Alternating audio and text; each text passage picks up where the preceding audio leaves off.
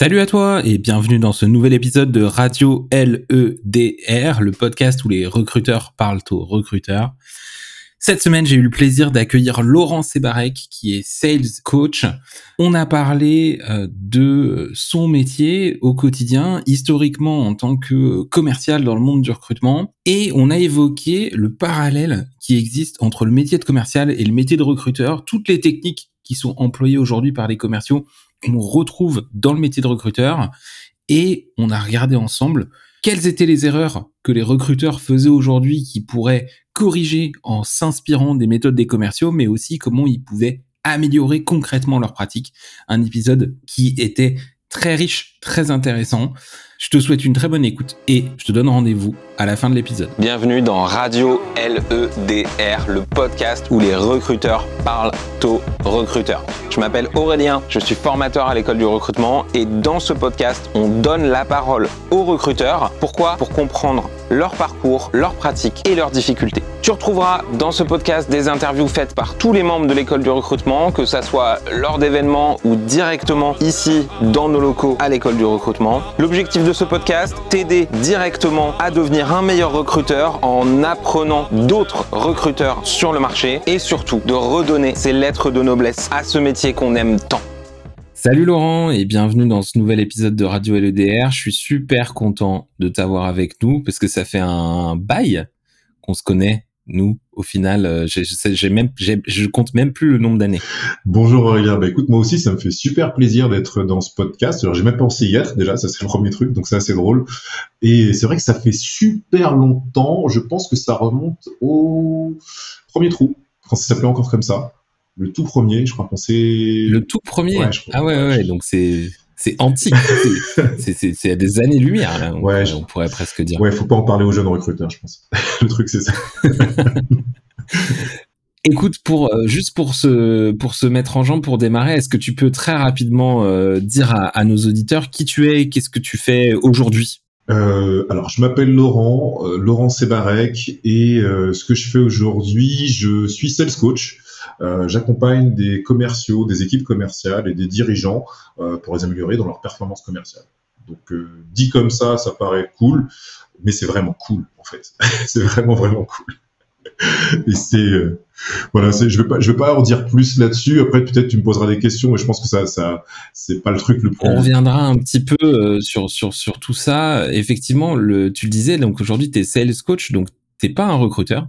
T'es, es la première personne qui n'est pas vraiment recruteur à, à, à, à, être interviewé sur ce podcast. C'est Antoine Chauffru qui, euh, qui t'a nominé euh, pour, pour venir parler, euh, justement parce qu'il tu n'es pas recruteur, mais tu as travaillé pendant très longtemps dans le domaine du recrutement. Euh, J'allais dire transparence totale. D'ailleurs, tu as été, euh, fut un temps, euh, directeur commercial de l'école du recrutement, alors qu'il s'appelait pas l'école du recrutement à l'époque, mais euh, euh tu as travaillé pour pour pour nous. Et, et, et, il était intéressé d'avoir un petit peu ta, ta vision sur plein de sujets différents. Et du coup, pour nos auditeurs, moi j'ai préparé pas mal de questions pour toi sur bah, les parallèles qui existent entre le métier de commercial et, le métier de recruteur. Et peut-être pour, pour se lancer, euh, je disais, toi, tu as une carrière plutôt commerciale, mais tu as quand même travaillé plus de, plus de 10 ans, presque, presque 15 ans dans le domaine du recrutement. Euh, T'es arrivé comment dans, dans, dans, dans, le monde du recrutement Qu'est-ce qui t'a amené vers ce secteur? Euh, L'argent. non, mais vraiment, vraiment. C'est-à-dire que quand j'étais, euh, à bas, j'ai commencé ma carrière de commercial dans les RH. Je vendais des logiciels RH. Euh, euh, je me rappelle plus des noms, mais en fait, je vendais des, oui, je vendais du Sage, tout ça, mais principalement la partie RH, euh, du moins la partie paie, etc. Et puis, euh, je me suis intéressé à euh, comment on gagne plus d'argent, et j'ai identifié le recrutement comme une source de, on va dire assez importante. C'était là, pour moi, c'était là que ça se passait. C'était fin des années 90 début 2000, et pour moi, c'était clair que le nerf de la guerre était sur le recrutement. Et j'ai passé un entretien avec Manpower, et quand ils m'ont dit qu'en fait, euh, je gagnerais pas bien ma vie, bah, je suis pas resté dans l'entretien, tout simplement, parce que ça m'a pas, ça m'a pas paru intéressant.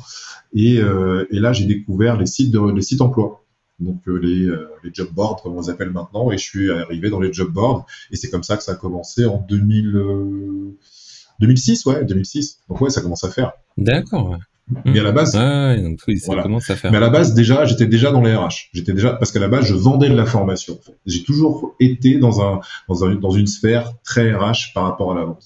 D'accord, d'accord.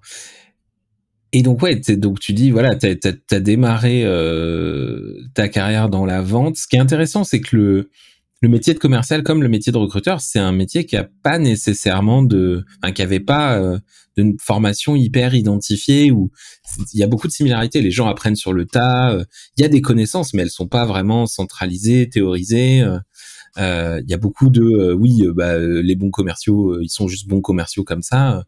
Raconte-moi un peu, toi, comment t'as comment t'as appris ce métier? Et surtout, il y a une question que j'aime beaucoup poser, c'est est-ce que tu as eu un moment eureka dans ton apprentissage, un truc que tu as appris et qui a changé radicalement ta façon de faire, un peu, euh, et ça peut être récent, ça peut être lointain, mais un, un apprentissage que tu as fait qui a changé ta vision du truc. En fait, j'ai eu beaucoup d'épiphanies dans, dans, dans, dans, ma vie commerciale, euh, et c'est un peu ça le problème, parce que du coup, j'ai pas de, j'ai pas de dogme, j'ai vraiment pas de dogme, et limite, on pourrait penser que je suis un opportuniste commercial quand on voit la manière dont je, dont j'arrive là-dedans, mais euh, je suis, en fait, pour, pour ça va te faire rire, mais je, je, le raconte souvent, je suis devenu commercial parce que je, je voulais être escroc quand j'étais en primaire.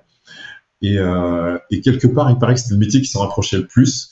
Et, et, ça a commencé comme ça. Et puis finalement, je me suis rendu compte que, en fait, quand tu es commercial, t'es pas du tout escroc. Tu es là pour aider des gens, mais tu le sais pas. Au départ, tu le sais pas. C'est-à-dire qu'à l'époque où j'ai commencé, je ne savais pas que c'était ça. J'étais, j'étais dans l'idée de gagner de l'argent et basiquement, etc. Et puis après, euh, la première, la, mon, ma première Eureka, ça a été Dale Carnegie. J'ai eu une formation Dale Carnegie et, euh, et j'ai lu le bouquin Comment se faire des amis. Et pour moi, ça a été euh, une révélation. Mais vraiment, quand je dis une révélation, c'est-à-dire que ça peut faire rire parce qu'il y a beaucoup de gens qui pensent que Dale Carnegie c'est une secte.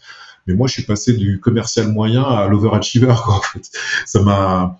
Et le premier truc, c'est un peu le truc, le truc du développement personnel, c'est que tu te mets d'accord, en gros, sur tous les cercles qui t'entourent. C'est-à-dire que tu dois être en harmonie avec tout ce qui t'entoure. Et euh, donc, comment est-ce que tu es bien avec ta famille? Est-ce que tu es bien avec ta femme? Est-ce que tu es bien avec ton chien, limite, etc. Et ça, ça m'a beaucoup aidé et beaucoup apaisé. Parce que, euh, comme pour le recruteur, je pense pour n'importe quel métier, mentalement ou psychologiquement, tu dois te sentir bien. Et ça, ça m'a permis de me canaliser énormément, mais vraiment énormément. Et, euh, et Dale Carnegie, ça a été pour moi une première révélation, et notamment le, le ça m'a permis aussi d'être vraiment en émulation avec d'autres commerces sociaux. Dans la boîte où j'étais, il n'y avait pas d'open space c'était euh, des bureaux fermés, on était deux par bureau et j'étais toujours avec la même personne et j'avais pas j'avais une émulation parce qu'en plus il était plus senior que moi, mais euh, j'avais pas l'émulation que je voulais. Donc le fait d'être en formation, c'était émulation et du coup je voulais cartonner tout le monde. Donc euh, j'avais cette mentalité un peu de, du jeune loup qui veut prouver. Jeune loup, c'est peut-être pas adapté, mais quand on parle de commerciaux, le lone wolf, tout ça, ça, vient un peu dedans. Et, euh, et je me suis trouvé un, un sparring partner de folie à l'époque et je lui passe un petit bonjour, il s'appelle Benoît. Et euh, on s'est trouvé, on se détestait et on s'est trouvé à partir de là, on est devenus pas les meilleurs amis du monde, mais pas loin et on continue à se parler beaucoup de sales encore maintenant, encore la semaine dernière, on s'en parlait. Et euh, en fait, quand je parlais des moments Eureka, c'est-à-dire que j'ai eu Dale Carnegie et puis le fait de regarder sa méthode parce que comme moi j'ai appris sur le tas, même si j'ai fait euh, une formation, euh, c'était une formation d'alternance BTS Action Co, euh, lui il est DUT Tech de Co, et tout ce qu'il avait appris, je l'avais pas forcément vu ou l'avais vu plus profondément que moi. Donc ça m'intéressait parce qu'il avait toujours le coup d'avance et il avait des trucs très très intéressants. Je l'ai lui piquer, que je pique encore d'ailleurs. Et, en fait, moi j'ai fait que ça, faire du pick-up sur des méthodes, des, des, des, des, sales que je vois, parce que j'ai en fait, je me suis amusé à beaucoup observer ça. Et c'est intéressant cette notion de, sparring partner. Pour toi, est-ce que euh, c'est, tu dis voilà, c'est quelque chose que tu as trouvé comme une rivalité ou quelqu'un avec qui tu, tu, tu te pousses au final à être meilleur? C'est marrant, tu dis, tu t'en parles. Je me dis, est-ce que ça serait intéressant d'avoir cette idée-là, ou en tout cas une idée similaire dans le recrutement, en tout cas des gens, un partenaire avec lequel tu te challenges ou tu, tu, partages tes problématiques. Euh? Bah, en fait, moi, je, je, me rappelle d'une époque où, euh, bah, justement, quand j'étais chez feu Linkhumans, euh, je m'étais trouvé des, euh, je m'étais fait un club de, de, TIRCO ou de sales manager qui, euh, qui avaient les mêmes problématiques pour justement ne pas être seul, parce qu'à l'époque j'étais seul, et euh, parler de l'acquisition, parler de la rétention, etc. Parce que t'as beau faire les plus belles assumptions du monde, bah t'as pas les réponses tout seul. Donc moi ça me plaisait beaucoup et, et, en fait quand je te parle de effectivement de sparring, c'est que au départ ça part sur une réalité, c'est-à-dire je suis meilleur que toi, et au final c'est parti sur un truc plutôt on va progresser ensemble. Et, euh, et c'est beaucoup plus intéressant, beaucoup plus fort, et tu construis mieux quand tu es dans le positif plutôt que quand tu es dans l'opposition. naturellement, et, et, et, ça va te faire rire, mais je m'en sers encore beaucoup maintenant, moi, en formation. C'est-à-dire que je me sers beaucoup des sparring, des roleplay, des simulations, pour aider les gens à progresser tout en gardant ce côté bienveillance. Et euh, à l'inverse, tu sais, ils ont parlé d'épiphanie. Est-ce qu'il y a des plantades, quoi, genre des, des foirages euh, complets dont t'as appris et dont t'as appris énormément? Ah oui, ah oui, j'en ai, j'en ai une, j'en ai un. Moi, j'en ai une qui est juste magnifique. C'est, c'est Manpower, pour ne pas le citer, euh, on devait signer un contrat incroyable. J'ai envoyé une proposition, c'était un, tableau Excel. Et euh, bah, bien sûr, je l'ai pas signé. J'ai galéré pour signer Manpower euh, comme je le voulais, mais moi j'étais déjà en train de compter mes billets en fait quand envoyé la proposition. Donc ouais, en fait la, leçon c'est que si tu fais pas de préparation, et quand je dis préparation, ça comprend de la vraie qualification, un vrai mapping. Pourquoi tu fais cette proposition? Pourquoi ils te la demandent? Quelle importance ça a pour eux, l'impact, etc. Waouh tu passes complètement à côté du truc. Et en plus, si t'as pas les enjeux politiques aussi, euh, ce qui est dur d'avoir, bah, tu as toutes les raisons de te planter, mais il y avait plein de raisons pour lesquelles ce deal a planté, mais la raison principale, c'était moi et tout ce que j'avais pas fait. Donc ça m'a, ouais, ça m'a, bien travaillé. Et depuis, je ne passe jamais, euh, j'envoie jamais une proposition sans avoir tout checké, euh, pourquoi, comment, machin, etc. Je suis devenu un grand malade de ça. Et ça, ça m'arrivait tard pour le coup dans ma carrière commerciale, parce qu'avant j'avais, euh, j'avais, j'avais le cercle vertueux, quoi, ça venait. Ouais, oui, oui, j'allais dire, ça peut être un travers que tu as si tu bosses sur du lead entrant, quoi. Il y a quelqu'un qui t'appelle, qui te demande quelque chose, qui dit voilà, j'ai besoin de ça. Et au final, euh, tu peux te retrouver dans des situations où les personnes, ton client, il a une idée de ce dont il pense avoir besoin, et en fait, c'est pas ce dont il a besoin, parce que on n'est pas souvent des bons qualificateurs de nos propres besoins. Voilà, et, le truc, c'est que justement, c'est intéressant, parce que là, on parle vraiment d'une différence qui est inbound, outbound. Dans l'inbound, on a l'impression qu'on ne doit pas qualifier, alors que c'est pareil que dans, que dans l'outbound, sauf que dans l'inbound, on a la, problématique, on a le pain du, euh, de l'interlocuteur. Donc, à partir de là, on peut construire une meilleure conversation. Dans l'outbound, on doit le définir. Donc, c'est là encore plus qu'on doit créer une conversation plus riche pour avoir la pain. Et donc, si tu veux, c'est deux, euh, deux manières de procéder différentes qu'on a tendance à confondre dans l'approche. Donc, c'est assez intéressant. Mais, euh, et, et, pour le coup, pour les recruteurs, c'est exactement ça. C'est-à-dire que dans la candidature spontanée, spontanée, pardon, bah, il faut justement chercher pourquoi elle vient et pas juste l'accepter en tant que tel avec le CV qui qui, euh, qui arrive. Et, et, finalement, tu sais, je fais un peu de recrutement en ce moment où je recrute, où je qualifie des commerciaux et euh, je, je, je ne m'attarde plus au CV, ce que j'ai jamais fait d'ailleurs, en vérité, mais je vais chercher pourquoi ils viennent me parler et pourquoi euh, ils seraient intéressants dans la mission que je pourrais leur confier. Et, euh, et c'est assez drôle. Alors moi, je recrute sur des tout petits volumes. Hein. Je recrute une personne, deux personnes, comme ça, pour aider un client. Et quand je dis je recrute, c'est que je participe. Mais c'est moi qui fais l'entretien, on va dire métier.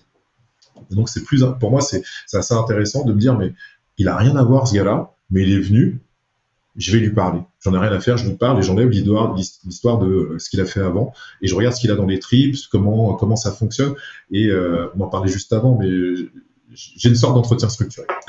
C'est intéressant, tu vois, tu disais, il y a, y a, cette vision à la fois, donc inbound, c'est-à-dire c'est le, le, le, client vient à moi, et outbound, c'est je vais au client, et que, effectivement, faut pas oublier que peu importe le sens dans lequel euh, le besoin, enfin, on arrive au besoin, faut qualifier. Faut aller euh, creuser un peu plus. Oui, c'est pas parce que la personne vient à toi directement que euh, c'est servi sur un plateau et que tout le monde va dire oui à toutes les propales qu'on fait. Donc euh, ouais, c'est ça, c'est un point qui est, intéressant justement. Euh, tu disais un, enfin je relisais un, des livres blancs que tu avais publié euh, récemment sur la découverte et sur le comment on travaille avec un client pour creuser un besoin. Est-ce que tu peux nous en parler plus en détail? Comment on fait pour faire une bonne découverte avec un client? En fait, c'est un truc qui est assez simple. On oublie le basique du basique, c'est que tout est une histoire de conversation. En fait, ça part de là. Et l'idée, c'est d'aider l'autre à parler et à faire en sorte qu'il puisse t'expliquer bah, ce qui se passe pour lui, ce que ça change et euh, comment, comment ça pourrait être une réussite. Et pour ça, en fait, tu as différentes matrices qui vont t'aider à parler, euh, à faire parler quelqu'un. Mais la première, on va dire, la première mesure pour ça, c'est le questionnement.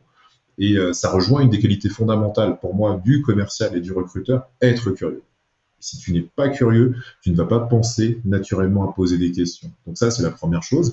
Et puis ensuite, tu dois structurer, on va dire, une matrice de questions pour que avec peu de questions, tu puisses comprendre globalement et l'environnement, donc le contexte, et puis également les problématiques, les impacts, comment on va mesurer tout ça et comment s'écrit une réussite pour cette personne en face de toi et dans son entreprise. Donc c'est une matrice de questions, principalement des questions ouvertes, Mais euh, là, je te dirais que j'ai eu une nouvelle épiphanie, on en parlait juste avant, euh, avec des, des, matrices de questions qui vont, avoir un, for un, format comme ça, qui va être SSSP. Donc situation, situation, situation et pain. Et en fait, c'est comme des séquences d'acceptation, ou une mini-séquence d'acceptation sur la partie S, en fait, où tu vas orienter avec le contexte et la situation pour arriver à poser la question de pain qui t'intéresse. Donc quand tu dis c'est est-ce que tu peux en parler un peu plus en détail? À quoi ça ressemble euh, concrètement? Tu dis ces questions de situation bah, Concrètement, tu vas dire, je sais pas, Aurélien, euh, tu travailles bien à l'école du recrutement? Tu vas me dire oui. Aurélien, tu es bien la personne en charge des, des, euh, des cours à l'école du recrutement Ouais. Ouais. Et Aurélien, au niveau des outils que tu utilises à l'école du recrutement, tu, tu le fais en présentiel, donc tu, tu utilises un tableau blanc? Euh, Oui. Voilà. Et donc là, je t'ai posé trois questions de situation pour t'amener là où je veux. Par contre, ce qui est intéressant, c'est qu'avant ça, j'ai préparé. C'est-à-dire que je sais que tu fais ça, je sais que tu travailles bien à l'école du recrutement, et donc il y a deux intérêts à ça. Un, je te montre que j'ai fait mes devoirs, que je te parle bien à toi et, que je sais pourquoi, que je comprends globalement ton, environ, ton environnement. Et puis, le troisième P va commencer à orienter vers ton problème, c'est-à-dire que toi, ta fonction, c'est ça, et du coup, est-ce que tu utilises un outil, par exemple, si je dois vendre un SaaS, euh, et là, c'est le tableau blanc. Et là, potentiellement, je vais te dire, ah d'accord, mais comment tu fais pour créer l'interactivité finalement avec ce tableau blanc si jamais tu devais le faire à distance? Mmh. Oui, d'accord. Et après, oui, je suis obligé de là de, de donner naturellement une difficulté euh, que je pourrais rencontrer par rapport à ça. Par rapport à mmh. ça. D'accord. Et donc là, je vais je vais avoir ce P et ce P en plus généralement les commerciaux en général, les commerciaux, moi compris, on s'arrêtait. Euh, on faisait pas ça, mais surtout on, on avait nos matrices de questions et puis chaque question était enchaînée, sans écouter finalement, ce qui donnait un côté très robotique, c'est aussi pour ça qu'on nous aimait pas, et j'enchaînais les questions jusqu'à arriver à celle où, j'entendais le petit mot qui, me disait « Ah ouais, là je peux lui placer le truc ». Et c'était ça le problème finalement, c'est-à-dire qu'on ne travaillait pas avant une bonne prépa pour amener vers le problème qui nous intéressait, qui, nous, était intéressant de traiter et qui pouvait être pertinent chez l'interlocuteur. Donc c'est, tu vois, c'est ma nouvelle épiphanie, c'est ça, plus le côté que je connaissais déjà et que tu connais aussi, c'est euh, la vente, ou du moins l'achat, parce qu'en fait, c'est plus faire acheter maintenant plutôt que vendre. Euh, c'est d'abord de l'émotion. Donc, si tu me donnes une, un, une pain ou un problème, je vais aller chercher l'émotion de ton problème. Qu'est-ce que ça change ou qu'est-ce que ça te fait, etc. Et puis après, je vais chercher le rationnel parce que tu vas acheter à l'émotion et tu vas rationaliser ensuite. Donc tu vois, ça c'est ma, mais c'est fait partie de mes épiphanies, euh, on va dire depuis deux ans. Mmh. Ah non, je te, je te, je te rejoins complètement. Là, quand, quand je travaille avec des, avec des, soit avec les étudiants, soit avec des clients, euh, quand on réfléchit à comment on peut euh, travailler des messages d'approche ou des annonces, comment on fait pour attaquer au final avec un, un bon message ou une bonne accroche dans une annonce, je dis toujours voilà, faut faut attaquer l'émotion, faut attaquer une frustration, ça faut, faut se dire ok cette personne là qu'est-ce qui va lui donner envie de changer euh, de son état actuel? Parce que on est tous très bien dans notre état actuel, on n'a pas nécessairement envie de de se dire qu'on va changer quelque chose dans son job ou qu'on a besoin d'une nouvelle d'un nouveau produit ou d'une nouvelle solution, faut qu'on faut ancrer c'est une frustration, une émotion qu'on peut avoir ou une envie, ça peut être ouais j'adore voyager, euh, tu m'envoies un bon, un, une plage de rêve, je me dis bah ouais, trop bien. Euh, c'est justement mon envie du moment, quoi. Donc oui, oui, il faut arriver à se rattacher à cette émotion-là. Et tu le disais après, les gens vont rationaliser leurs décisions. Ils se diront bah oui, mais moi je suis quelqu'un de très rationnel, j'ai acheté pour ça, mais à la base euh, j'ai acheté surtout pour résoudre un problème émotionnel ou en tout cas une, quelque chose que j'avais qui m'a donné envie de, faire autre chose. Et ce qui se passe, tu vois, justement à ce moment-là, juste avant la rationalisation, une fois que tu as posé cette première question de, de pain ou de problème, généralement, qu'est-ce qui va se passer? Le commercial va enchaîner avec une autre question. Il va pas entendre le signal faible. Donc, il faut repérer ce signal faible. Et en général, la meilleure question à poser, en tout cas moi celle que je préfère, c'est pourquoi? Et tu, je sais pas si tu connais cette règle des cinq pourquoi que j'utilise et en recrutement et en commercial, et pour vider en fait, pour avoir vraiment quelque chose d'intéressant que tu puisses exploiter, parce que là, tu le fais parler pour de vrai, et il te donne des informations super intéressantes. Et alors là, il faut manipuler le truc avec beaucoup de, de, de, on va dire de, tact ou de subtilité pour pas que ça ressemble à un interrogatoire. Et euh, tu vois, on parlait d'ouvrir. Euh, comment on fait cette découverte Ben justement, là, quand on arrive là, à ce niveau de découverte, c'est à toi en fait de, de relancer avec des techniques assez subtiles. Donc, euh, je pense que tu l'as lu, c'est Never Split the Difference avec de, de Chris Voss, donc avec les techniques de miroir, ou d'étiquettes en français qui sont superbement intéressantes et qui sont, on va dire, des techniques de cocktail finalement, parce que dans les cocktails, les gens ne se livrent jamais et vont dire ah oui, ils vont répéter le dernier mot que tu as dit et toi tu vas repartir. Non. Ou alors ils vont dire ah je comprends que et toi tu vas repartir. Et en fait c'est des fois juste ça qui fait que la discussion prend et que la personne a la sensation d'être écoutée parce qu'en fait aussi j'oubliais un truc mais dans la découverte il y a logique d'écoute active. Donc s'il n'y a pas d'écoute active, il n'y a pas de conversation, il n'y a pas de relation. Ah oui, ça c'est un autre truc. Ah, j'ai horreur de la relation dans le commerce. Quand je... Ben, je, vais, revenir très rapidement sur ce que tu disais, tu vois, sur le sur le miroir. Euh, alors pour pour ceux pour ceux qui seraient intéressés, euh, l'ouvrage c'est en français c'est Ne coupez jamais la poire en deux de Chris Voss, euh, qui est un, livre qui parle de négociation. Et, euh, donc c'est un ancien négociateur de, prise d'otage du FBI qui a écrit un livre sur la négociation et deux techniques dont il parle effectivement. Donc c'est le miroir. L'idée c'est de tout simplement répéter euh, deux ou trois mots ou le dernier mot de, que la personne vient de vient de dire avec une question, euh, juste avec le avec une interrogative et ça relance naturellement la personne. Euh, et euh, et aussi tu parlais d'étiquetage et oui c'est de de reformuler en disant voilà j'ai le sentiment que tu es énervé ou que ça te tient beaucoup à cœur est-ce que c'est est-ce que c'est est-ce que c'est vrai ou pas et hop la personne va va redémarrer soit elle va confirmer soit elle va infirmer euh, ce qui a été dit, mais effectivement, c'est vraiment fait pour générer de la discussion, générer de, de l'interaction. Et ce qui est hyper intéressant, c'est que même le seul effet, le seul effet du miroir, c'est-à-dire juste de répéter ce que la personne dit, ça nous fait paraître extrêmement sympathique. Euh, et tu disais, c'est de la technique de cocktail, c'est de la technique de, euh, oui, euh, ah bah j'ai rencontré un tel, il était super sympa, sauf que la personne s'est pas rendu compte que la seule chose que la personne a fait, c'était juste répéter ses fins de phrases pendant toute la soirée. Et, et, et ça rejoint un autre truc, c'est que finalement, comme les gens n'aiment parler que d'eux, euh, comme moi actuellement, bah, ça nous renforce dans notre image et dans notre posture, et, et on a passé un super moment en tant qu'interlocuteur. Donc, euh, et c'est là où je reviens avec la conversation, et donc la découverte doit rester une conversation. Euh, je crois que j'avais euh, lu une phrase de quelqu'un qui disait qu'une bonne phase de découverte, c'est c'est comme une discussion avec un de tes meilleurs amis. C'est voilà, c'est il faut arriver à ce niveau-là en fait. Tu, tu disais aussi que t'aimais pas t'aimais pas cette idée de relation dans le dans dans dans, dans le commercial. Je pense que c'est c'est un peu l'image qu'on a. Le, le, bon commercial, c'est c'est le celui qui arrive à créer une relation tellement forte avec ses avec ses clients que euh, c'est le bon pote quoi. Euh, on, pourrait presque à, l'inviter au week-end ou euh, à, boire un verre en terrasse. Pourquoi, pourquoi tu trouves que c'est pas une bonne chose ça? En fait, il y a deux étapes là-dedans. En fait, l'étape que tu décris, c'est l'étape d'après. Tu vois, où tu as acheté, où la, la relation s'est se, construite, et effectivement, tu peux bâtir là-dessus, pas pour en tirer avantage à tout coup, mais pour créer quelque chose de fort, pour que la personne qui a acheté euh, envie de te parler du moindre de ses problèmes et te fasse confiance. En fait, ça, c'est cette notion de confiance qui est très intéressante dans la relation. Donc ça, c'est ça, c'est ok, c'est génial. Maintenant, c'est l'étape qui est juste avant, où euh, euh, typiquement dans le recrutement, euh, moi, c'est le genre de question qui, qui, qui m'intéresse et en même temps qui m'horripile quand je vais entendre la réponse. Quand je demande à un commercial ce qu'il ce qu'il aime dans ce métier et qu'il me répond, ah moi, j'adore le contact et le relationnel. Et là, je sais que c'est mort, quoi que je pourrais pas recruter quelqu'un comme ça. Pourquoi? Parce que ça veut dire qu'il est resté à l'époque d'avant parce que la, vente a changé et on cherche plus à se taper dans le dos et aller boire un verre euh, à midi pour vendre en fait. C'est plus ça. C'est plus la relation qui crée la vente.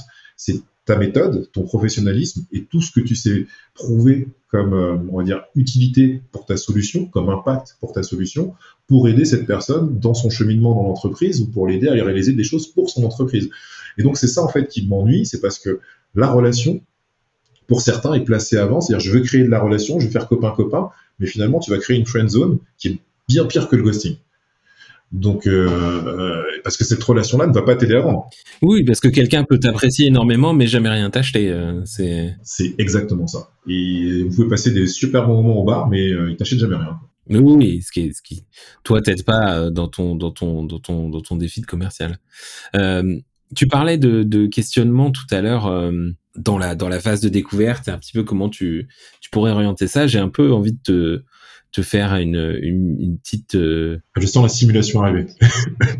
je sais pas un petit test très très très égoïste. Euh, si si tu devais chasser un un candidat, si tu, tu devais bosser un peu des, des, des, scripts de questions pour approcher des candidats en chasse, faire de la découverte, euh, tu, tu utiliserais quoi comme question? En tout cas, vers, vers, vers quel sujet tu t'orienterais un peu naturellement parce que là, c'est des cas de figure où en gros, on, est en outbound, on approche des, candidats, ils ont jamais entendu parler de nous, de notre boîte, et il faut, voir si a priori ils seraient intéressés pour bouger ou pas.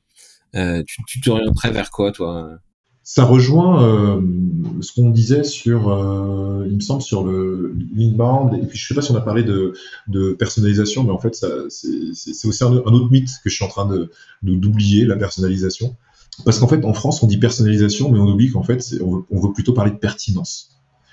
Et, euh, et, ça change tout en fait. Pas parce que je dis euh, bonjour Aurélien, tu travailles à l'école du recrutement et ça fait 5 ans que tu travailles que ça va t'intéresser. C'est certes personnalisé, c'est sûr que c'est écrit, ça t'est destiné, et clairement, mais ça peut très bien te faire chier la suite. Donc moi, je m'attarderai à préparer. Donc c'est ce dont on parlait précédemment, en fait, à préparer et à très bien connaître, en fait, ce que tu as fait et qui tu es, et trouver, on va dire, les points qui peuvent être intéressants pour que je démarre mon accroche et que ça puisse t'intéresser. Donc je commencerai par là. Et je pense que si je m'adresse à quelqu'un qui est commercial, je partirai du principe que c'est quelqu'un qui aime résoudre des énigmes et qui est curieux et qui en plus euh, aime les défis. Donc j'orienterai quelque chose comme sur cette base-là, en parlant des défis qu'il a été amené à relever ou qu'il pourrait être amené à relever, en tout cas ceux que je peux identifier dans sa structure, et je lui poserai des questions là-dessus. Et peut-être même que je me lancerai, alors après c'est très personnel, que je me lancerai sur euh, euh, la manière dont, euh, dont il aborde, du moins la méthode qu'il utilise pour faire ci ou ça, pour, le, pour, pour voir. Mais, je, mais, je, mais comme je disais tout à l'heure, je serai vraiment centré sur lui et pas sur moi. C'est-à-dire que j'aurais une première partie de message qui serait orientée sur effectivement le côté pertinence. Une deuxième partie qui serait peut-être même tiens, est-ce que tu connais cette méthode? Par exemple, moi, j'ai une, une, méthode que j'ai découvert il y a un an et demi qui s'appelle le, closing 0 à 10. Je lui demanderais s'il connaît ces techniques de closing. Et puis après, je dirais, bah, tiens, si tu veux la découvrir, on en parle. Tu ça pourrait être un truc comme ça. D'accord, ouais. Donc vraiment partir de, la compréhension que toi, tu as pu obtenir de euh, où est-ce qu'il il ou elle en est dans son parcours, euh, quelle pourrait être sa prochaine étape, euh, et d'aller partir de ça, quoi. Ouais, clairement. Et, et, même si je trouve une, imaginons que je trouve une signature de deal ou une réussite, imaginons que je sais pas, moi, sa boîte est signée avec quoi une grosse boîte en ce moment, je sais pas, euh, je sais pas, Bank Pop.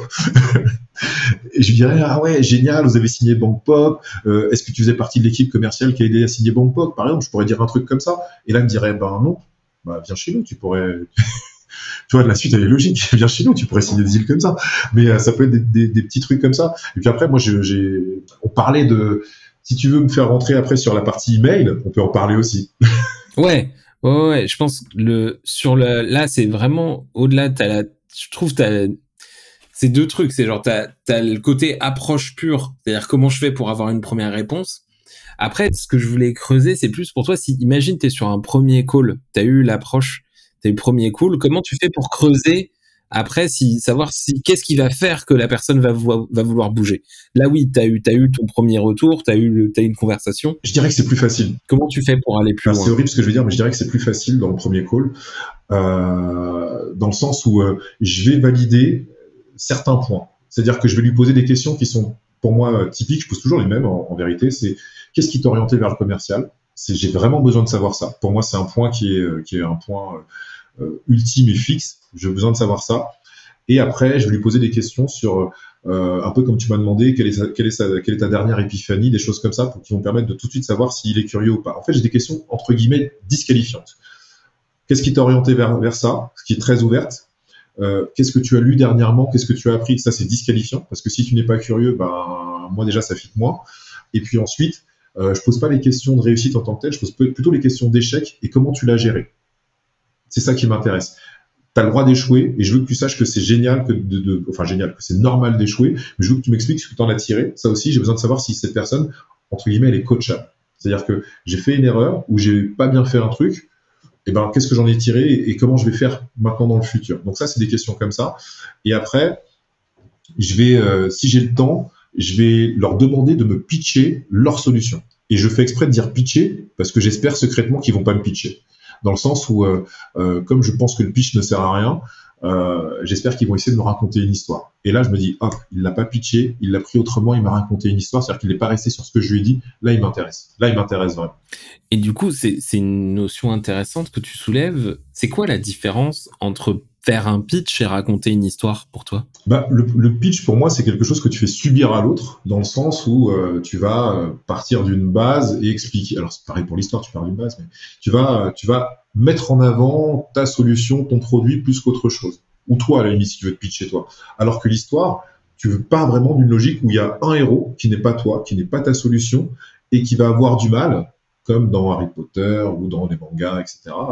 Et euh, qui va, tu vas creuser, creuser ça avec justement bah, de l'émotion et de la raison, où t'as mal, t'as mal, et puis tu remontes avec une résolution, mais c'est lui qui a trouvé la résolution. C'est ce héros.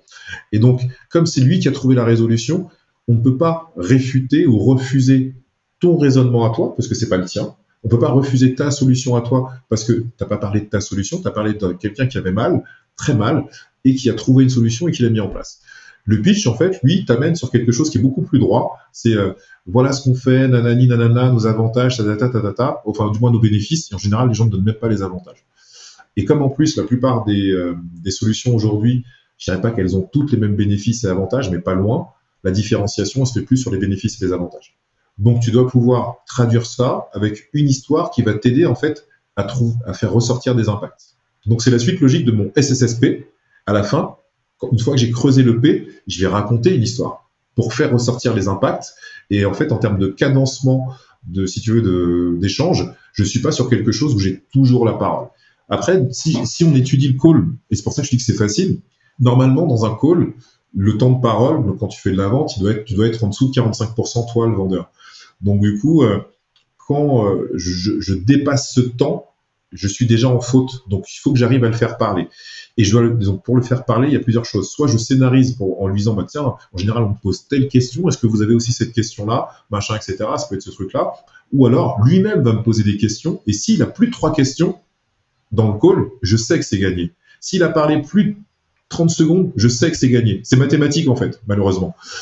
Mais c'est des choses comme ça, en fait, que tu, quand tu, quand tu as la loi des nombres avec toi et la, et la loi des, des, des, des masses, bah, tu sais très bien que dans un call, si voilà, tu as réussi à, à, déterminer des moments d'engagement, donc les moments où la personne va parler souvent, des moments où la personne va parler plus de 30 secondes, va poser plus de trois questions, là tu sais que tu pars sur une bonne voie pour avancer pour la suite. Je dis pas forcément le recruter ou pour vendre, mais tu passes, tu pars sur de bonnes bases pour aller vers la suite. Mmh. Mais ça, ça valide qu'il y a un minimum d'intérêt, en tout cas que la personne s'est ouverte, qu'elle partage de l'info avec toi. Exact. c'est ce dont tu as besoin pour rebondir, pour aller poser d'autres questions, pour creuser. Quoi. Exactement ça, exactement ça. Donc c'est pour ça que je disais que le call en lui-même, c'est plus facile, je pense. Euh, et même pour les gens timides, c'est beaucoup plus facile. On parlait de, de, de, de découverte et un peu d'approche. Est-ce que du coup, euh, j'écoutais d'autres euh, d'autres euh, d'autres ressources dans lesquelles tu partageais un peu ton, ton, ton métier de commercial dans un de tes, tes podcasts que tu publies, donc le podcast Lance Spinsas qui sera en lien dans les notes pour ceux et celles qui seraient intéressés d'aller creuser le, le, sujet.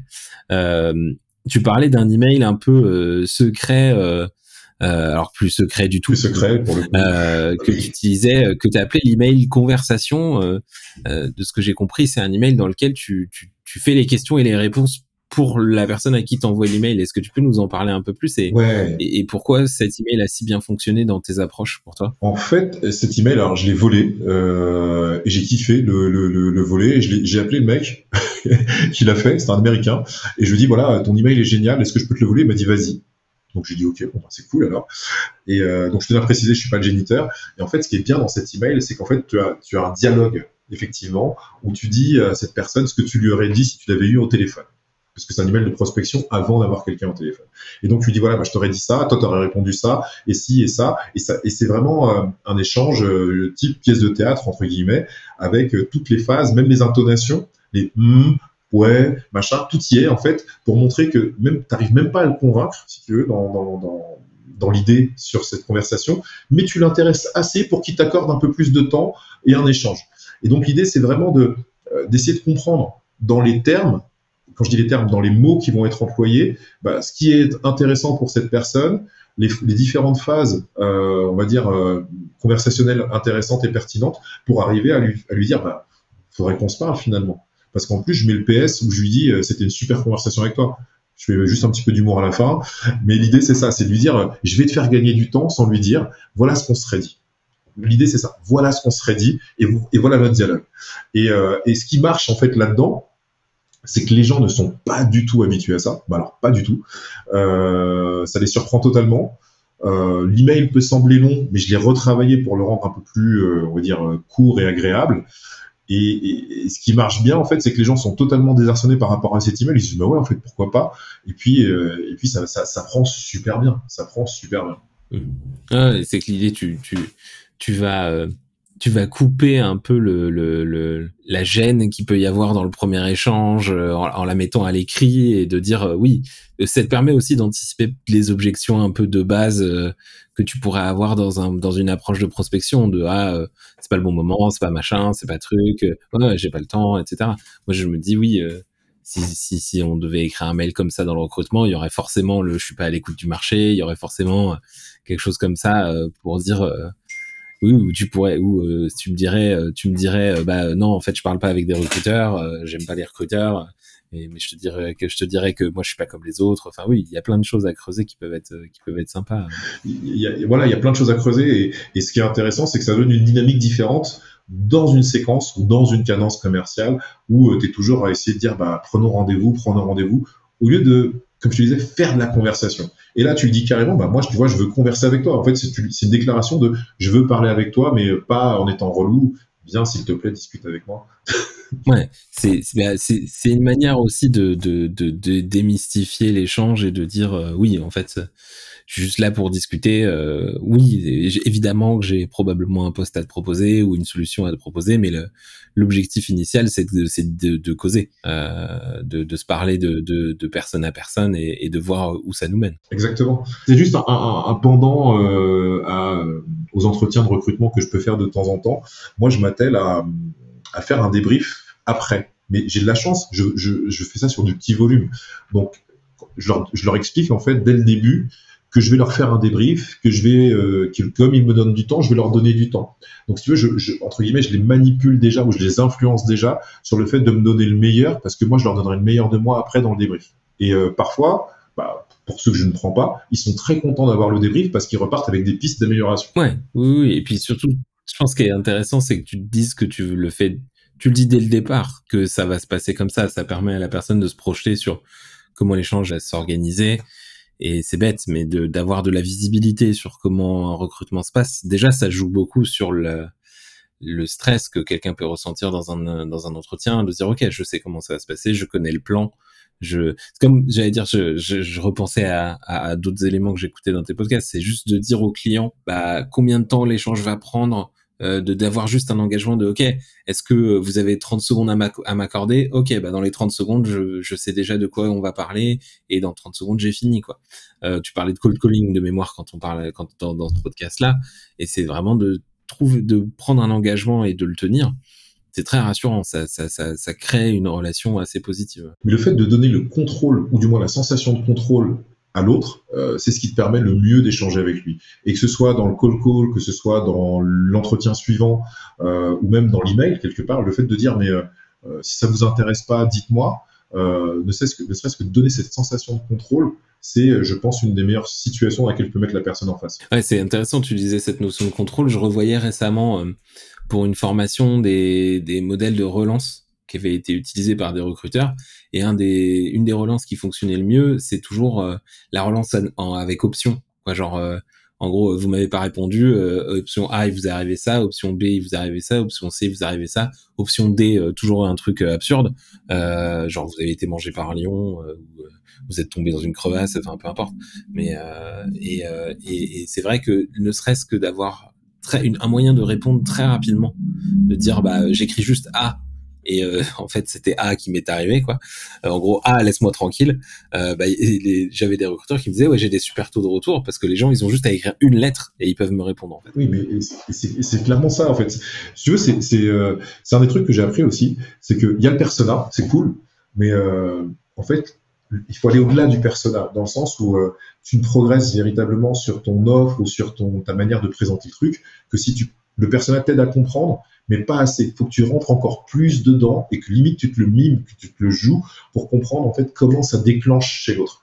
Et dès que tu comprends comment ça déclenche, c'est-à-dire est-ce que c'est quelqu'un qui a besoin de quelque chose de transactionnel? Est-ce que c'est quelqu'un qui a besoin d'être nourri avec euh, de l'aspirationnel? Est-ce que c'est quelqu'un qui marche à la relation? Est-ce que c'est quelqu'un qui, au contraire, euh, a plutôt, plutôt sur des phrases courtes ou des choses comme ça? Dès que tu arrives à comprendre les déclencheurs, tu es bien meilleur encore parce que le personnage, c'est une chose, mais je pense qu'on peut même encore faire mieux dans la logique où, tu vois, bah, sur certaines offres que j'ai pu, que été amené à conseiller ou à vendre, bah, le fait de créer euh, du closing, le fait de créer, quand je dis du closing, c'est-à-dire de mettre une date de fin, de, de, de donner un, un, bonus en plus ou etc., sont des déclencheurs. Et, euh, et après, tu comprends qu'il y a des gens qui fonctionnent vraiment en mode transactionnel, donc tu dois aller à fond dans leur mode de pensée. Tu dois, tu dois recruter des, des, des commerçants, tu vois, euh, pour des, je sais pas, j'imagine des, des franchisés. Bah, c'est des gens qui sont des commerçants, donc ils marchent à l'offre. Donc tu dois leur faire, tu dois leur faire quelque chose qui parle dans leur système de pensée, du moins qui est fait écho à leur système de pensée, et fonctionner aussi de manière transactionnelle, j'imagine. Et pas juste, euh, oui, venez chez nous, c'est génial. Ouais, bah, c'est génial partout, je veux juste euh, une franchise. Tu parlais de, je parlais de relance et, et, auparavant tu parlais de séquence quand tu, quand tu, tu, tu fais de la prospection ou en tout cas que tu es en, en, approche de clients potentiels. Euh, il y a beaucoup de recruteurs avec qui je parle qui sont encore sceptiques sur la relance et surtout jusqu'à quel point on peut relancer, enfin jusqu'où on peut aller. Euh, cette barrière, c'est une barrière que les commerciaux ont rompu depuis depuis longtemps. En tout cas, j'ai l'impression. Euh, cette idée de oui, on peut relancer, on peut relancer plein de fois et c'est pas grave de relancer. est-ce que tu peux m'en dire un peu plus? Pourquoi est-ce que la relance fonctionne et quel intérêt pour des recruteurs d'aller relancer au final? Alors pour les commerciaux, tu sais, c'est pas si juste que ça. Ils sont pas affranchis de ça. Il y en a encore beaucoup qui hésitent. Euh, exemple, le, niveau de relance moyen, je crois, il doit être en France, il doit être de 4. C'est-à-dire qu'au bout de 4 fois, téléphone, mail compris, euh, ça s'arrête parce qu'on a peur d'être intrusif. Donc il y a aussi cette gêne des commerciaux de être un petit peu intrusif et de se dire bon moi je vais passer à autre chose. Donc euh, moi je suis sur des niveaux de relance qui sont entre 8 et 15 par exemple. Hein, et je suis partie de ceux qui, continuent sur ce niveau-là. Pour le recruteur, en fait, ce qu'il doit comprendre, c'est que c'est une logique de répétition. C'est-à-dire que, je crois que c'est vous qui le dites, un, message à la limite, euh, enfin un message ou un, appel, euh, s'il n'est pas ouvert ou si on t'a pas répondu, tu sauras jamais si ton script est bon, si ton texte est bon. C'est juste que bah n'a pas été ouvert et on t'a pas répondu, donc euh, t'en sais rien en fait. Oui, on peut pas deviner la raison pour laquelle on n'a pas de réponse en fait. Il y a tellement d'options possibles qu'on peut jamais présumer de, de, l'échec d'un envoi ou d'un appel ou peu importe. Bon, ça c'est le premier postulat. Deuxièmement, euh, dans la logique de relance, il y a des gens qui vont toujours appeler ou envoyer un message à la même heure. Donc forcément, si tu as déjà envoyé un premier message à 8 heures du matin et que personne t'a répondu, je dirais que basiquement, il faudrait que tu changes l'horaire. Donc tu vois, c'est aussi l'importance de la relance, c'est de varier pour pouvoir apprendre quelque chose. Et puis troisièmement, et c'est le plus important, et j'aurais dû commencer par là, c'est qu'on est dans une logique de répétition. on est vraiment dans une logique de répétition. Je dois accoutumer quelqu'un, soit à mon nom, soit à ma marque, soit à mon offre, peu importe, mais je dois l'accoutumer. Et plus il va voir, entre guillemets, mon nom, ma marque, etc., plus ça va être lui être familier, et plus il aura tendance à se dire, ah, mais ça me dit quelque chose, je pourrais ouvrir. Si en plus j'ai la bonne idée d'avoir quelque chose qui accroche vraiment au moment où, je lui envoie ce message, c'est parfait. Mais il y a vraiment cette logique de répétition qu'il faut avoir. Pourquoi? Parce que c'est ce qui va déclencher. C'est sur le long terme des fois que ça se déclenche. Il y a des gens, euh, moi je me rappelle quand j'écrivais pour LEDR, il y a des gens qui étaient en congé maternité. Donc t'imagines bien que je ne pouvais pas les avoir. Mais si j'avais pas fait ma relance, bah, ils n'auraient jamais signé. Donc euh, et je prends le congé maternité par excellence parce que c'est quelque chose de très long. Donc euh, il y a des gens qui sont en vacances, donc le message il tombe jamais au bon moment, ils n'ont pas forcément de reply non plus. Donc il y a plein de facteurs, plein de raisons, et puis surtout ce qui est horrible, alors ça, c'est le cas le plus horrible. Je suis recruteur au commercial. J'ai un pool de candidats euh, potentiels ou un pool de, on va dire, de futurs collaborateurs potentiels. Et euh, j'arrête de les appeler. Et imaginons que quelqu'un dans mon équipe se dise, bah tiens, moi je vais les appeler parce que j'ai un poste aussi similaire ou qui ressemble, et que lui arrive à avoir cette personne. Mais il a rage totale, quoi. Et ça, c'est et parce que lui, ben, il sera tombé au moment où l'autre sera accoutumé à avoir mon nom, etc. Où il aura appelé, euh, il aura fait, c'est-à-dire que tout ce que j'aurais fait avant l'aura peut-être servi lui. Et ça, c'est juste le truc qui me rend fou. Quoi. Et, je me dis, mais quand on lâche euh, de la relance, on, on, se gage des opportunités. Alors oui, il faut pas s'entêter, mais quand même un minimum de, je sais pas, dans le recrutement, je dirais peut-être 5, 6. Dans le commercial, c'est différent. En fonction des, secteurs d'activité, on peut être plus ou moins relou. Mais euh, lâcher, la, la, la, la, relance ou ne pas la faire, ça me semble se, tirer une, épine dans, non, une balle dans le pied, pardon. une balle dans On se tire une épine du pied et là, on, tire une balle dedans. Ok. Euh... Ok, ouais, ouais non, c'est intéressant de se dire que ouais, le, le je pense que c'est un point très valable que tu soulignes, c'est-à-dire qu'on ne peut jamais deviner le timing de son interlocuteur.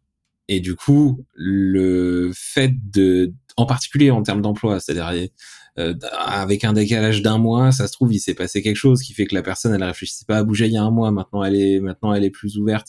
Et si on se donne pas l'opportunité d'être exposé au final à, à, la personne un peu plus tard, on rate des timings potentiels. C'est la seule chose qu'on n'arrive pas à, déterminer de notre côté. En tout cas aujourd'hui, il n'y a pas de, baguette magique qui te permet de savoir quand les gens sont à l'écoute. Euh, c'est pas c'est pas parce qu'ils ont mis euh, un petit c'est pas parce qu'ils ont appuyé sur un petit bouton sur LinkedIn que ça va plus t'aider. Parce qu'en fait les gens le font quand ils y ont déjà réfléchi. C'est plus quand ils commencent à avoir l'envie de bouger qu'il faut leur parler.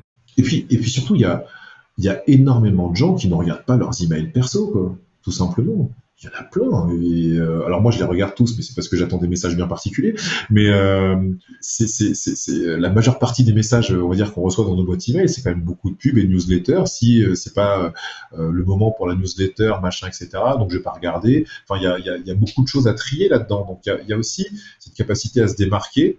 Et je pense que la relance vient créer quelque chose qui est vraiment du phénomène de, de l'accoutumance à quelque chose. Ah ouais, mais qu'est-ce qu'il veut me dire? Pourquoi il insiste? Moi, des fois, ça me travaille juste comme ça. Je me dis, mais pourquoi ce, ce, ce gars m'envoie des emails tout le temps, en fait? Pourquoi? C'est un des trucs, moi, souvent, moi, la première question que j'ai pour le recruteur, c'est pourquoi moi? Pourquoi vous me parlez à moi? Et j'ai jamais une bonne réponse à mon sens, même. Ah, mais au moins, il y a un démarrage de conversation. Il y a la possibilité d'aller creuser quelque chose. Oui, mais je veux qu'ils me disent que je suis exceptionnel. C'est pas le cas, quoi. Justement, tu parlais de, tu parlais de, de des pratiques de recruteurs. C'est une question qui m'intéressait de ton point de vue euh, sales. Euh, Est-ce qu'il y a des, des choses que les recruteurs font qui te, qui te brisent le cœur un peu des, des erreurs où tu dis oh là là mais quelle, quelle bêtise de faire ça? Ça pourrait être fait tellement mieux. Euh, de ton point de vue, euh, qu'est-ce que tu vois? Là, comme ça, je je, je, je, saurais pas, mais il y a un email qui m'a plu dernièrement, euh, beaucoup, vraiment beaucoup. Je l'ai reçu à midi et ça disait il est midi, c'est l'heure de je sais plus quoi. Et je me suis dit, mais attends, est-ce qu'il est vraiment midi, quoi, en fait? Et, et ça m'a interpellé, il était vraiment midi. et, j'ai trouvé ça excellent. Euh, et, je m'attendais à ce qu'il y ait un, second email, il n'y en a pas eu d'autre. Mais par contre, là où c'était moins bien, c'était pour proposer un poste de tech recruteur. Donc euh, voilà c'est juste, bah, ça fait partie des trucs qu'on reproche souvent aux recruteurs. Donc moi, je vais pas appuyer là-dessus, euh, qui de dire, euh, voilà, euh, des fois c'est pas approprié, c'est pas à propos. Mais je pense que après, je me suis dit, mais est-ce que, euh, est-ce que le mec se dit pas, bah, ce mec-là est sales, il pourrait être un recruteur. Donc je, je, sais pas interpréter son intention et je vais pas poser la question, donc je sais pas. Mais en tout cas, je. Mmh. Ouais, mais on revient un peu sur ton sujet de pertinence quand tu disais initialement, quand c'est difficile. Si toi, t'arrives pas à avoir le lien, euh, alors peut-être que c'est une tentative ratée, mais euh, la, son intention était pas assez claire. Voilà, son intention était pas assez claire. Après, euh... mais très bon objet a priori, très bonne accroche. Très bonne accroche, vraiment très bonne accroche. Même l'email était sympa, il était pas, il était pas euh, pertinent en tant que tel, mais il était personnalisé et mais c'était intéressant. Après, dans, je pense que c'est plus je pense que c'est vraiment plus dans les questionnements. Ouais, c'est dans les questionnements. Je trouve que les questions euh, pour les sales, en tout cas, euh, ne sont pas assez, euh, ne sont pas assez bonnes pour euh, pour, pour identifier euh, la bonne personne. Et, je te dirais que c'est même pas tant dans les dans les questions que dans la préparation. C'est-à-dire que pour moi, aujourd'hui, quand tu recrutes un sales ou n'importe quelle personne dans une boîte, la première chose à faire, c'est de comprendre à quoi, euh, quel va être l'emploi entre guillemets de cette personne. Qu'est-ce qu'elle va être amenée à faire, pourquoi, comment? Et comment est structurée l'équipe? Euh, et, je me rappelle une discussion que j'ai eue comme ça il y a l'année dernière, je crois, avec un recruteur, et c'était super intéressant parce que du coup, il a repensé. Il s'est dit que le poste finalement qu'il allait publier n'était pas le bon et que dans leur strat commercial, c'était peut-être pas ça qu'il fallait faire. Et, euh, c'était intéressant parce que moi je le voyais avec mon côté euh, sales machin etc. En me disant mais en fait qu'est-ce qu'il va faire ce gars pour de vrai? Parce que bien souvent, en fait, c'est ça, c'est bah, je veux un sales ou je veux un développeur ou je veux, je sais pas moi, un comptable. Bon, encore un comptable, c'est facile. Mais euh... et encore, hein, c'est pas toujours évident. Non, c'est vrai que c'est pas toujours évident. Mais euh, tu vois ce que je veux dire, c'est pour moi, c'est ça le fond du problème, c'est que le, on ne sait pas forcément, on ne sait pas bien à quoi on va employer la personne, ce qui fait qu'on ne pose pas les bonnes questions en entretien et puis on n'envoie pas les bons messages. Et donc on rate les bonnes personnes souvent à cause de ça. À mon sens, elle est, elle est là l'erreur, c'est de, ne pas, de ne pas assez bien qualifier au départ. Mais après, je, je, je, vraiment, je, je me garderai de critiquer les recruteurs. Euh, c'est difficile, c'est difficile, et, euh, et objectivement, euh, c'est pas un métier que j'aimerais faire. J'allais dire, c'est une bonne transition. Euh, c'est pas un métier que tu aimerais faire. Après, il y a un métier dans le recrutement qui mélange toujours le côté commercial et le côté recrutement. C'est le métier de, de, de, de, recruteur en cabinet. Et toi, si jamais tu étais amené à être, à être recruteur en cabinet de recrutement, ce serait, ou si tu devais accompagner un cabinet de recrutement, tu vois, aujourd'hui tu es sales coach, euh, si tu devais accompagner un cabinet de recrutement justement sur les, pratiques commerciales, sur comment ils pourraient euh, s'organiser, ce serait quoi tes, principaux conseils? Euh, bah, figure-toi que je crois, que je l'ai fait. euh, principalement sur euh, la qualité du, discours en fait et euh, le positionnement. Je pense que effectivement, tu, tu, dois pouvoir avoir un discours qui est propre par rapport à ton ADN, ta culture, et puis euh, derrière être capable de quantifier les impacts. Alors quand je dis quantifier, ça ne veut pas forcément dire des chiffres, mais ça veut dire être capable d'expliquer quel est ton impact quand tu réalises une mission, quand tu places quelqu'un, euh, qu'est-ce que ça change pour les boîtes. Et ça, pour moi, c'est clé.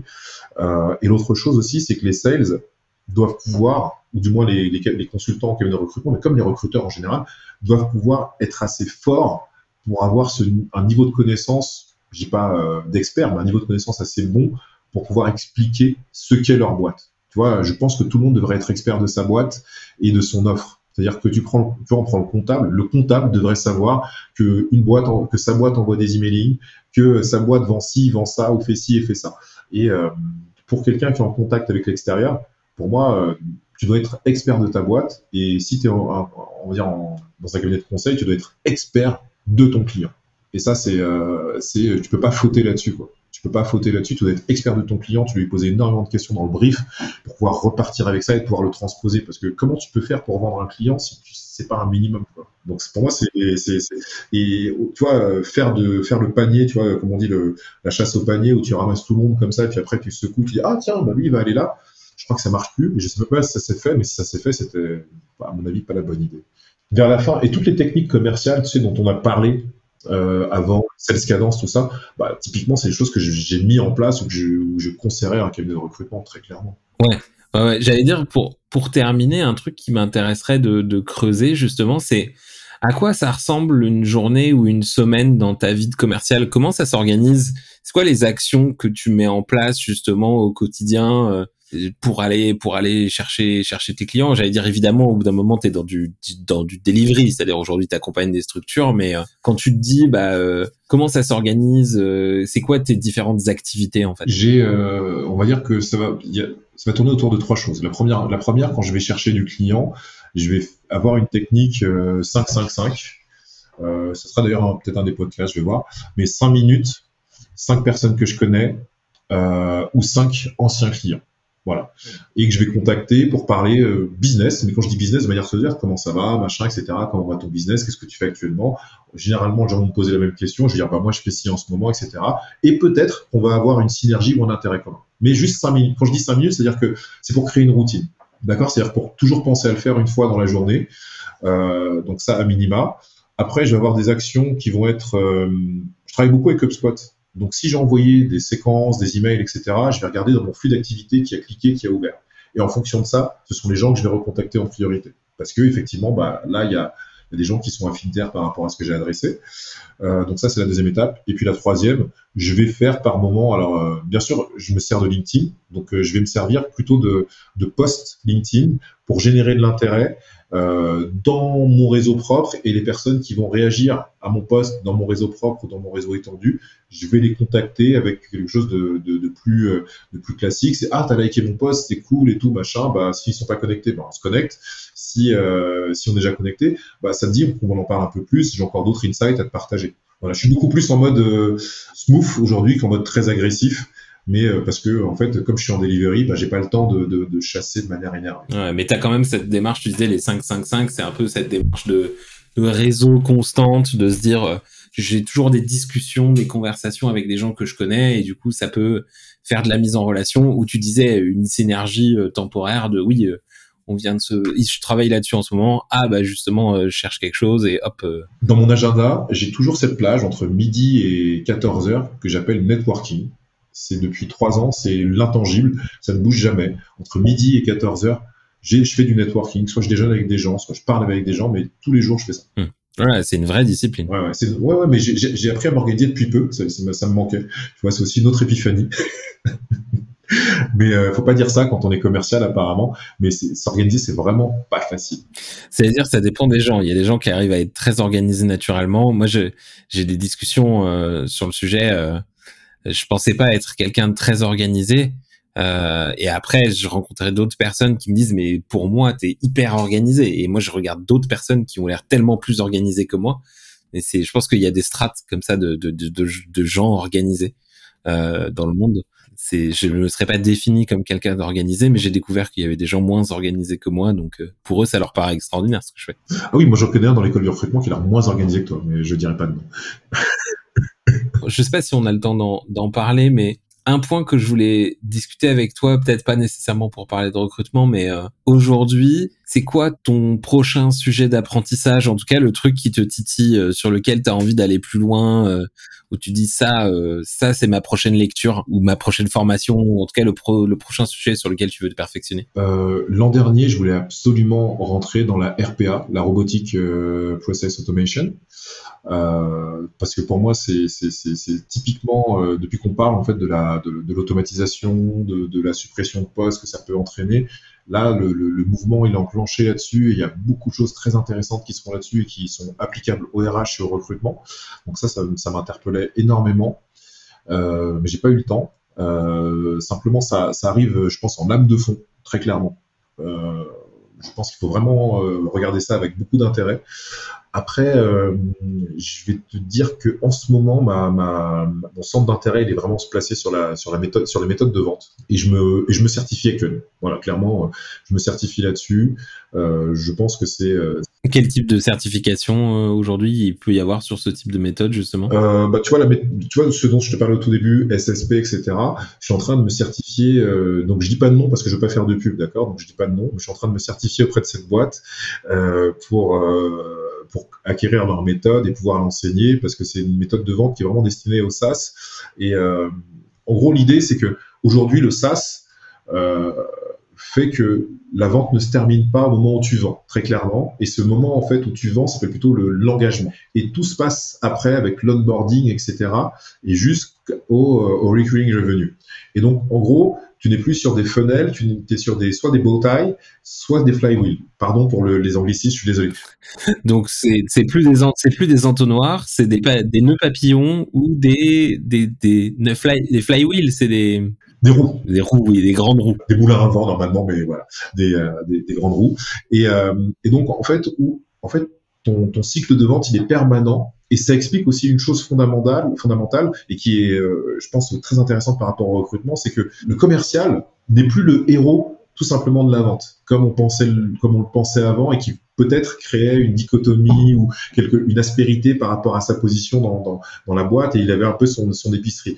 Là, en fait, il participe à une chaîne globale, et on se rend compte que le customer success devient tout aussi important et que la rétention, du coup, et l'acquisition sont les deux éléments, on va dire, vraiment euh, important et que la rétention a tendance à devenir beaucoup plus importante parce que bien sûr, il est plus facile de travailler sur la rétention. Enfin, plus facile, c'est un grand mot, mais tu as déjà une accoutumance à ta marque, à ta solution, à ton produit.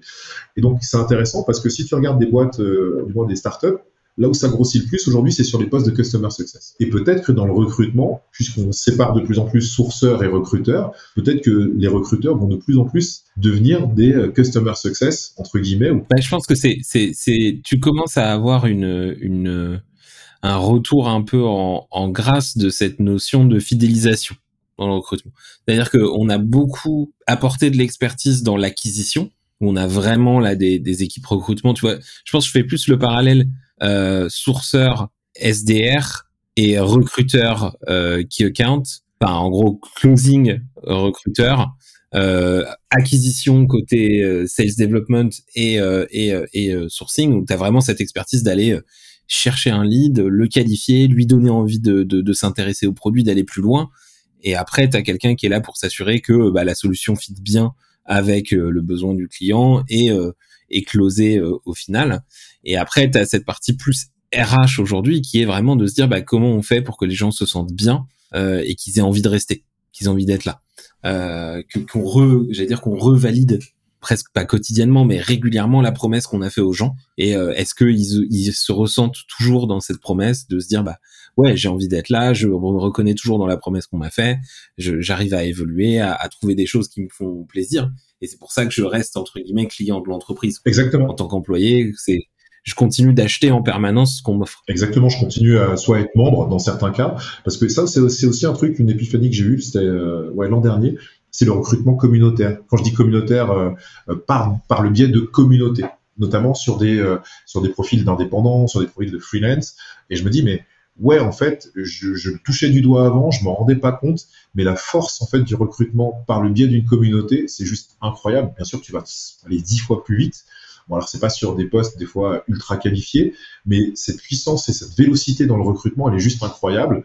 Et je sais, j'ai pas encore compris enfin du moins j'ai pas encore tous les tenants pour arriver à la transposer sur des métiers, on va dire, à plus forte valeur ajoutée. Mais euh, l'an dernier, moi j'ai participé à beaucoup de recrutements de CS, de sales, euh, sur des missions courtes par des indépendants. Et je me dis, ah, là il se passe quelque chose, parce que ces métiers-là sont en train de devenir des métiers qui n'étaient pas des métiers d'indépendants en tant que tel avant, même si on avait des agents commerciaux. Mais là, on y arrive. Et donc la puissance de la communauté pour recruter est encore plus forte là.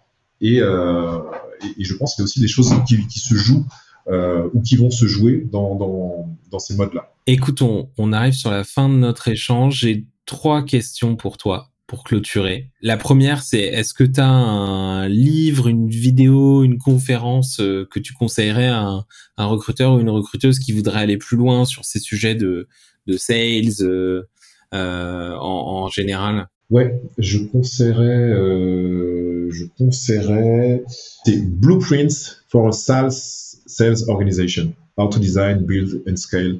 Et euh, ça, c'est vraiment, euh, en fait, pour te donner l'idée, c'est quoi? C'est imagine predictable revenue, mais euh, détaillé, dessiné, parce qu'il y, y, a du dessin dedans, des schémas, et, rendu encore plus applicable avec de la méthode. D'accord. Et Predictable Revenue, qui est un ouvrage plutôt de référence côté euh, commercial. Euh. Oui, oui, qui est vraiment un, ouvrage de référence côté commercial. Mais celui-ci, tu vois, c'est vraiment, pour moi, ça a été aussi une épiphanie. Ouais, c'est juste. Ouais, plus, bah, comme tu disais, plus poussé, que, enfin, plus pratique, ce qui t'a vraiment donné une idée plus précise. Voilà. Et c'est 100 pages, très lisible, surtout ça. D'accord. Ok, ouais, ouais, donc vraiment pratico-pratique. Ok. Euh, et du coup, avant dernière question euh, pour toi, est-ce que tu connais un, un recruteur, une recruteuse que tu aimerais entendre sur le podcast, puisque tu as été nominé, euh, tu peux avoir le droit de nominer quelqu'un d'autre. Ouais. Alors moi, je nominerais quelqu'un d'autre qui n'est pas forcément recruteur aussi, mais qui est quelqu'un dont je suis fan. C'est Jean-Baptiste Audrery. Je sais pas s'il est déjà passé. Non. Non, non, ouais, Jean-Baptiste, oui, ça fait, ça fait très, très longtemps qu'on ne s'est pas parlé. Il faut que je me coordonne pour voir si on peut euh, s'accorder avec le, le, le, Canada au niveau horaire, mais oui. Ouais, et lui, je pense qu'il parlera de, de RPA, de tout ça, parce qu'il en parlait l'an dernier. De, de, plein de choses. Ouais, Jean-Baptiste, c'est ouf, c'est ouf. Jean-Baptiste, je suis très très fan. Je crois que c'est le un des seuls encore aujourd'hui que j'arrive à lire dans le recrutement. Et dernière question, où est-ce que les gens peuvent te suivre pour euh, connaître la, la, suite de ton histoire? Les gens peuvent me suivre euh, sur le podcast quand je vais republier des, des trucs, donc euh, sur la Ça marche, ouais. Donc la, la SpinSat, euh, là, je remettrai le lien euh, dans les notes. Voilà. Sinon, sur LinkedIn, tout simplement, euh, les gens peuvent se connecter avec moi s'ils ont envie d'échanger. Ce sera toujours avec plaisir. Ça marche. Merci beaucoup, Laurent. Merci à toi, Aurélien. C'était cool. Allez, salut. Salut, ciao. Toutes mes félicitations, tu es arrivé à la fin de cet épisode de Radio LEDR, le podcast où les recruteurs parlent aux recruteurs. Tu as aimé ce que tu as entendu? Trois manières de nous aider à partager la voix de la résistance. Envoie-le à un recruteur ou une recruteuse que tu aimes bien. Parle-en sur les réseaux sociaux en utilisant le hashtag Radio LEDR et laisse-nous des étoiles, 5 de préférence, mais c'est comme tu veux, sur Apple ou Google Podcasts. Tu as peur de rater le prochain épisode? Abonne-toi sur ton application de podcast tu peux nous retrouver sur Spotify, Apple Podcast, Google Podcast ou même SoundCloud. Et pour patienter, tu peux retrouver toute l'actualité de l'école du recrutement sur LinkedIn, sur la page l'école du recrutement ou sur Twitter at LEDR France. D'ici là, je te laisse avec une seule mission, être fier d'être recruteur.